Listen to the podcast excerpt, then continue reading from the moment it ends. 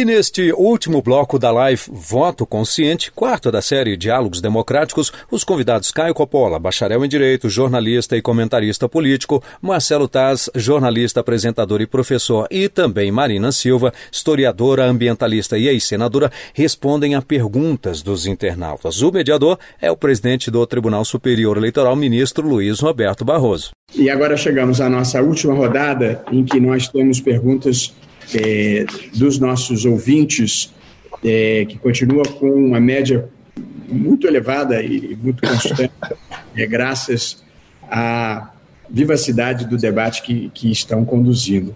A professora Marina, eu vou lhe dirigir a primeira pergunta é, e ainda no final ainda devolvo a palavra para uma fala final, portanto, a senhora não precisa fazê-la agora. É, a pergunta é de Manuela Moraes, veio pelo YouTube. Gostaria de ouvir a sua opinião sobre a realização de uma eleição em plena pandemia, expondo eleitores, mesários, servidores e toda a sociedade à Covid-19. O que, a senhora acha da realização de uma eleição em plena pandemia? Eu confesso, Manuela, que isso foi algo e é algo que me aflige muito. É uma preocupação em relação a como os critérios de segurança, de, de proteção à saúde das pessoas, já que sabemos que a melhor forma de cuidar da nossa saúde, se não temos uma vacina, se não temos um tratamento ainda conhecido adequado para o enfrentamento da doença, é, a melhor forma é o isolamento social, ainda que ele venha sendo desmoralizado, inclusive é, pelo próprio presidente da República, que não deveria fazer isso. Mas é, eu me preocupei muito com isso. E a, as autoridades médicas e sanitárias, o Poder Judiciário, é, avaliando, imagino que o próprio ministro que está aqui, de acordo com os protocolos de segurança, os meios alternativos que se dispõem para que o voto possa ser é, realizado com segurança para a saúde das pessoas, é, considerando quase que como uma necessidade essencial da nossa democracia para não termos esse ato agora, a decisão é de que vamos ter eleição sim. Então, acho que o que a gente tem que fazer agora é ficar atentos para todos esses pré-requisitos, esses protocolos de segurança para os mesários, para os eleitores, para todo o processo democrático, inclusive com o problema da abstinência, da, da abstenção, que pode ser muito grande é, em relação ao medo que muitas pessoas terão de comparecer às urnas. Uma outra preocupação, além da, da, saúde, é que nós estamos vivendo uma situação muito difícil. E eu me coloco na, na situação de um prefeito, de um vereador, eu fui vereadora já, não é? É qual é o limite da promessa que vai ser feito numa situação política em que metade da população economicamente ativa está desempregada, em que 7 milhões de mulheres, principalmente mulheres pobres, perderam seu emprego, em que Três de cada dez jovens estão pensando em desistir da educação, da, de, de estudar. E que hoje sai uma pesquisa que foi feita dizendo que temos quase que um apagão na, na educação, em que as pessoas viram seus pequenos e médios negócios serem fechados. Então, o voto consciente nesse contexto, além da consciência da nossa saúde e dos cuidados, deve ser bem maior, porque eu acho que a gente tem que ficar muito atento em relação ao risco né, da pandemia das propostas incríveis. Não no sentido de serem extraordinárias, mas no sentido de é, serem propostas mentirosas, de que não são capazes de ser realizadas. Na crise, nós temos que ficar de olho muito para o que pode e o que não pode ser uma promessa em uma campanha municipal. Acho que essas duas coisas, né? A segurança em relação à qualidade dessa eleição, quanto resposta para a sociedade, fortalecimento da democracia e ajudar a sair na crise, e a segurança para a saúde pública. Foi um temor, ainda é um temor, mas vamos acompanhar tudo que as autoridades, é, enfim, do judiciário e das autoridades sanitárias estão dizendo a respeito do voto, entendendo e no momento de crise em que a democracia o tempo todo ameaçada, em que se tem discursos de desrespeito à autonomia dos poderes, talvez um hiato nas eleições municipais pudesse ser um grave risco para a nossa democracia. Muito obrigado, professora. É, Caio, Felipe Garcia Bertes pergunta pelo YouTube também. Você considera possível um debate político saudável em que os espectros políticos coexistam, esquerda, direita, centro, sem criar um clima polarizado? Não, eu não acho possível que não seja criado o clima de polarização e como bem antecipado aí pelo senhor ministro, a polarização ela não é um problema em si, né?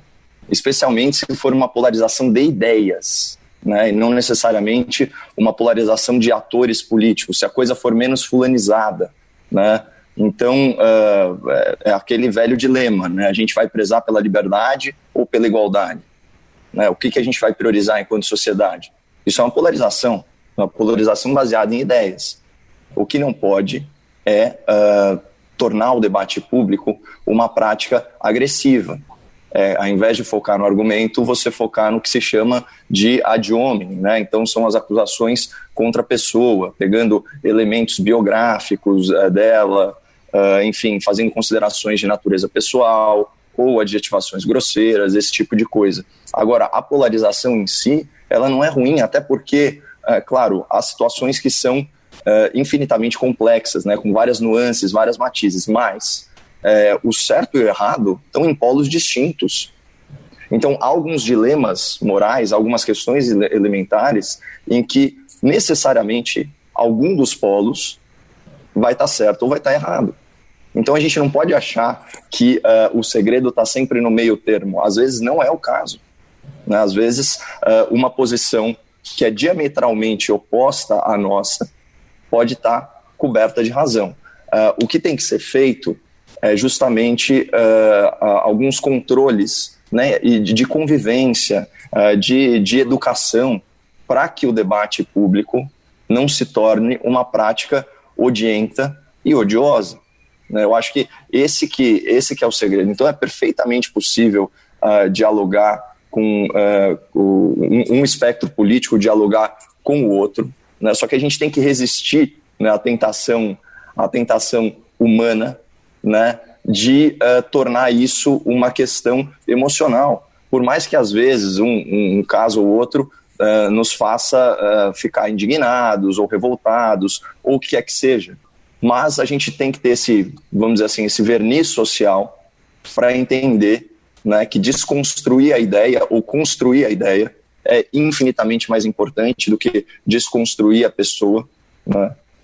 E, dentro desses, desse, desse, desse âmbito de civilidade, aí uh, temos aí as nossas discussões. Agora, somos humanos, é super normal. Muitas vezes, quem nunca participou de um debate acalorado, né, ministro? Então, uh, isso, isso daí é, é, inerente à condição, à condição humana. E muitas vezes, diante da violência, é impossível você ter uma resposta pacífica, né? Não somos santos, somos todos pecadores aqui.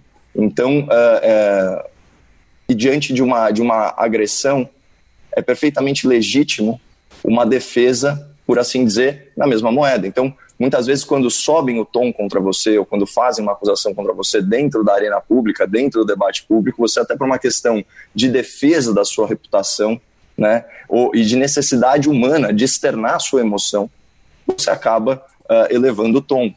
Agora, isso também não quer dizer que essa pessoa seja uma pessoa uh, raivosa, seja uma pessoa que não pode ser considerada no debate. Poxa, todo mundo erra, né? Todo mundo já passou um pouquinho da conta no tom. Poxa, eu me policio bastante, principalmente quando eu estou em público, para ser uma, uma versão melhor até de mim mesmo, né? Procuro uh, é, prezar pela forma tanto quanto pelo conteúdo. Mas às vezes a gente se passa mesmo, não tem como, não tem como é, esse, esse é um dos ônus da gente se colocar aí na arena pública de forma, vamos dizer assim, de forma livre, de forma desimpedida, E eu gostaria, claro, que o debate fosse sempre um pouco mais civilizado do que ele é, mas o, o mais importante, como a gente falou no começo dessa história toda, é a jornada, né? Então, é, para o bem e para o mal, o meu, o meu amadurecimento, né, como comentarista e como ser humano, ele é público. Né? Então, os meus êxitos, os meus fracassos, eles estão aí sob escrutínio popular. E eu, eu tento aprender com isso. Então, respondendo aí a pergunta do, do Felipe, a polarização não é o problema, é a forma como a gente lida com ela, né? E, uh, e o lado bom disso é que a gente pode extrair desses, desses debates ainda que acalorados uh, grandes aprendizados, tanto no âmbito das discussões políticas, quanto no, no âmbito pessoal, pelo menos é o que eu tento fazer uh, na minha vida. E desculpa aí se por em algum momento eu ofendi a sensibilidade de alguém em algum assunto, defendendo com muita verve aí os meus pontos de vista. Então, já deixo registrada essa nota pública de, de desculpas. Uh, estamos aí sempre em constante evolução. Isso é quase um habeas corpus preventivo para o futuro, hein, Caio? É claro, né? E eu já estou já falando com a autoridade certa, né, ministro? Marcelo, a pergunta para você é, por coincidência, é, é, da mesma pessoa, Felipe Garcia Bertes. Que cuidados podemos tomar com as mídias sociais para quebrar o ciclo de disseminação de notícias falsas ou distorcidas? Excelente pergunta do, do Felipe, ministro. É, o senhor sabe quem é o maior disseminador de notícias falsas, ministro? Tem uma pesquisa que nos revelou. O senhor sabe, não? porque é interessante, é, porque nós sempre pensamos né, em robôs, em, enfim, pessoas que estão lá tramando, né, vários, existem, claro, os robôs, existem lá os, os marqueteiros do ódio, tudo isso existe, mas os maiores disseminadores de notícias falsas são os grupos de WhatsApp de família. Olha que curioso. Né? E, e, é, e é fácil de entender. Eu estou respondendo ao Felipe dessa forma porque eu acredito que nessas eleições eles serão muito intensos, né? É porque nós estamos todos é, trancados, né? Estamos aí cumprindo a quarentena e vamos ter poucas chances de espaços públicos, né? Para troca de ideias. Então, esses grupos é, fechados, por que, que eles disseminam com muita eficiência a, as notícias falsas? Porque é um ambiente de confiança. Você está dentro de um grupo da família que fala do churrasco, que fala da titia que está doente. Você está dentro de uma bolha, como se diz, né, é, de confiança. Então nós precisamos tomar muito cuidado. É, e aí tem uma responsabilidade que é de cada cidadão com o espalhamento da notícia falsa. Porque muitas vezes nós ficamos apenas criticando o produtor da notícia falsa, que é óbvio, ele tem que ser, ele tem que ser severamente acusado e até punido, né? Mas o espalhador, ele também tem a mesma responsabilidade.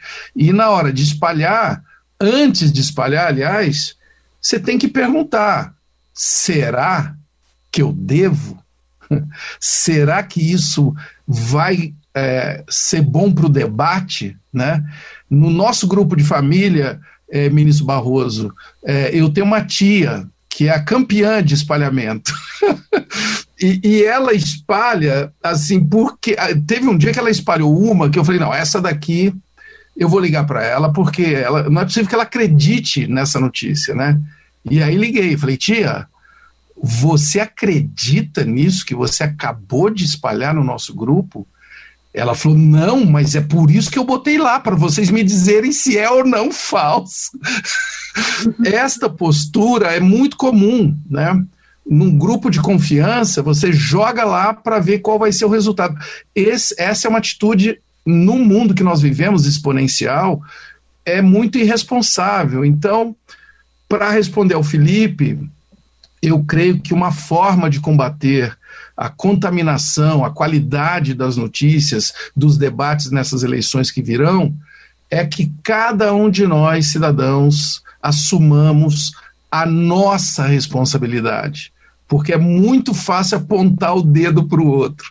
Se cada um de nós assumirmos a responsabilidade pelo que falamos, mas sobretudo pelo que espalhamos, temos uma boa chance de voto consciente, ministro.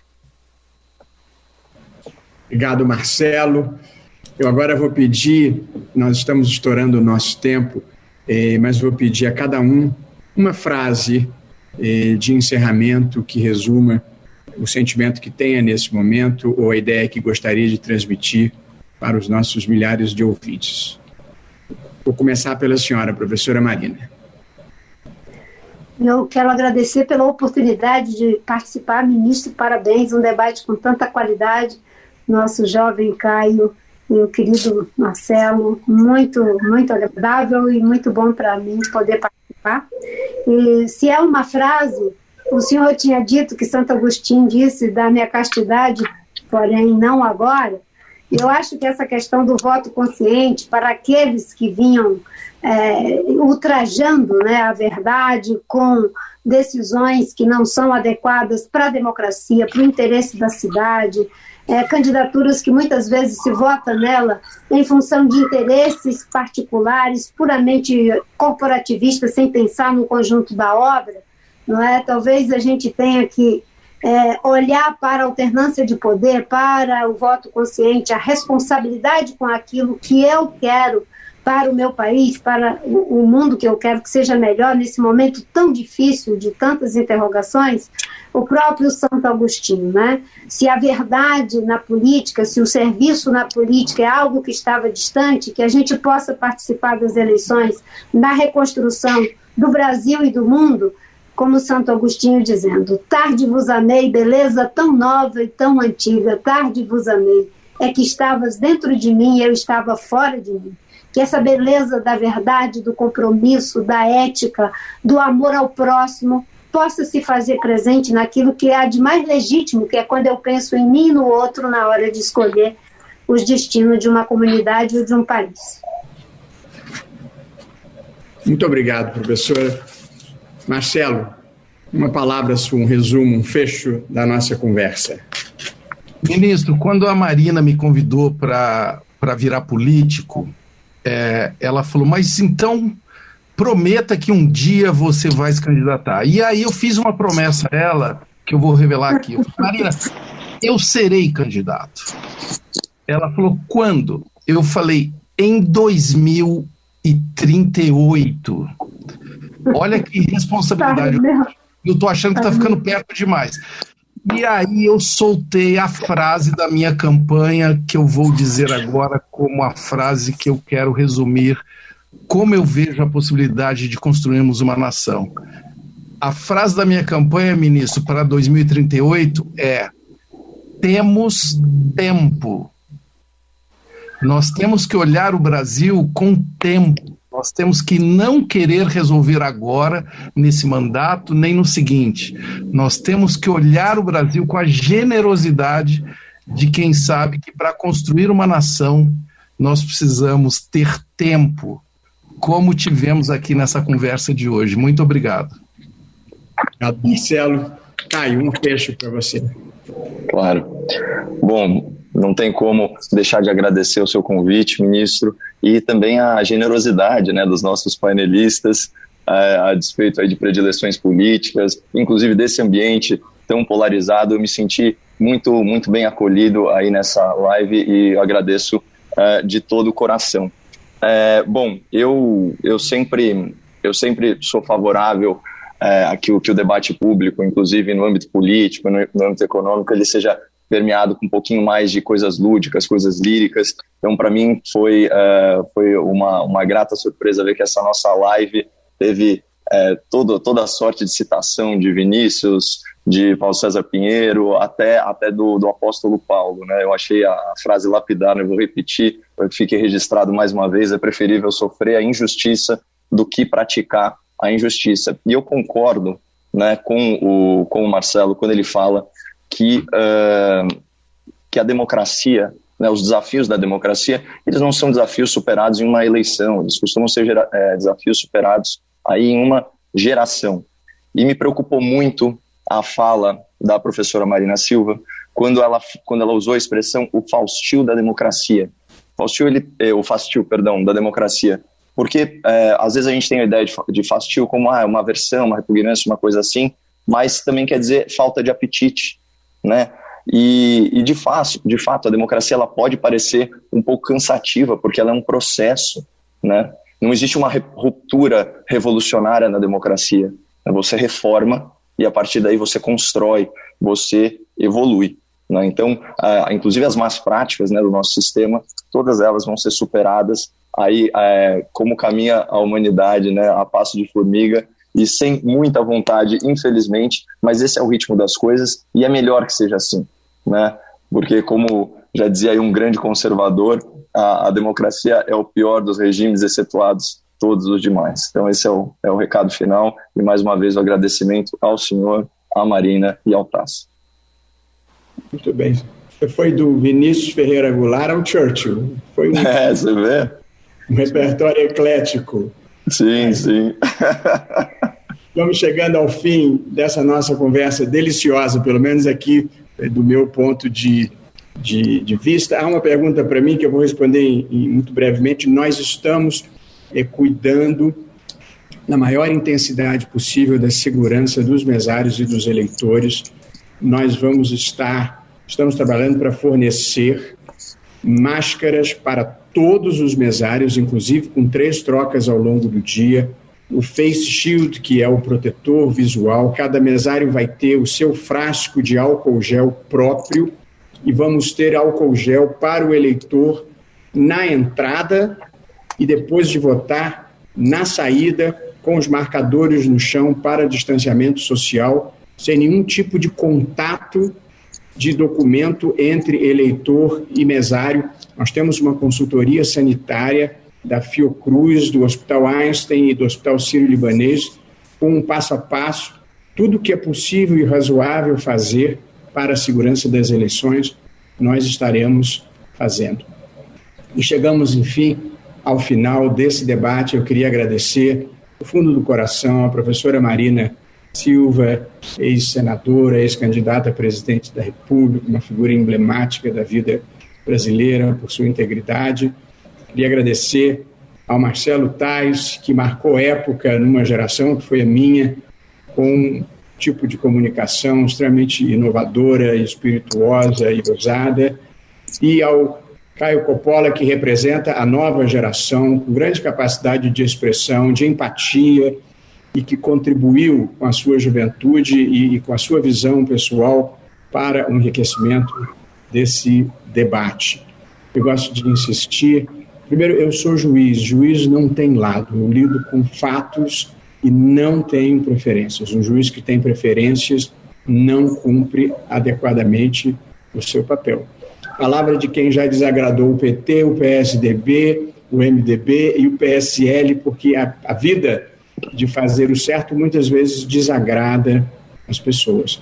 Mas eu tenho uma visão, sobretudo, eh, democrática e plural, de respeito à vontade popular e de proteção dos direitos fundamentais. E acho que um, um bom símbolo dessa nossa conversa é um, um poema lindo do Ramón de Campo Amor, eh, um poeta espanhol, em que ele diz: En este mundo traidor não há verdade nem mentira. Todo tiene el color del cristal com que se mira. A vida tem muitos pontos de observação e, portanto, nós temos que ser capazes de respeitar as pessoas que têm pontos de observação diferentes do nosso, até porque ao longo das nossas vidas a gente também vai mudando de pontos de observação, senão terá ficado estagnado. Mas o que eu defendo, e acho que isso une a todos nós aqui, é que, para além das posições ideológicas e políticas legítimas que fazem parte da vida, nós devemos cultivar, no entanto, determinados denominadores comuns que nos agregam como uma nação e com o compromisso de fazer um país melhor e maior. E acho que isso é aglutinador de pessoas como os nossos participantes desse debate, a quem mais uma vez eu agradeço e declaro encerrada essa nossa live um abraço, felicidades, Marina, felicidades, Marcelo, felicidades. Obrigado, Saúde tchau, e paz. Tchau, ministro, tchau, Marcelo, tchau, Caio. Tchau, tchau, pessoal. Valeu, Caio, Marina, ministro. Muito obrigado. Prazer. Tchau, tchau, pessoal. Muito obrigado. E esta foi a quarta live da série Diálogos Democráticos. Muito bom debate sobre voto consciente, né? A propósito, vamos recapitular? Vamos lá? O tema da primeira foi mais mulheres na política. Na segunda foram debatidos os impactos da desinformação no processo eleitoral. O objetivo da terceira foi discutir caminhos para incentivar os jovens a participarem mais ativamente da política. E não esqueçam, você pode acompanhar a série ao vivo ou rever os episódios nas redes sociais e no canal do TSE no YouTube. Além, claro, de poder ouvir a gravação em versão áudio nas plataformas de áudio Spotify, Google e Apple Podcast. Aproveite e dá o seu like e compartilhe. Até a próxima!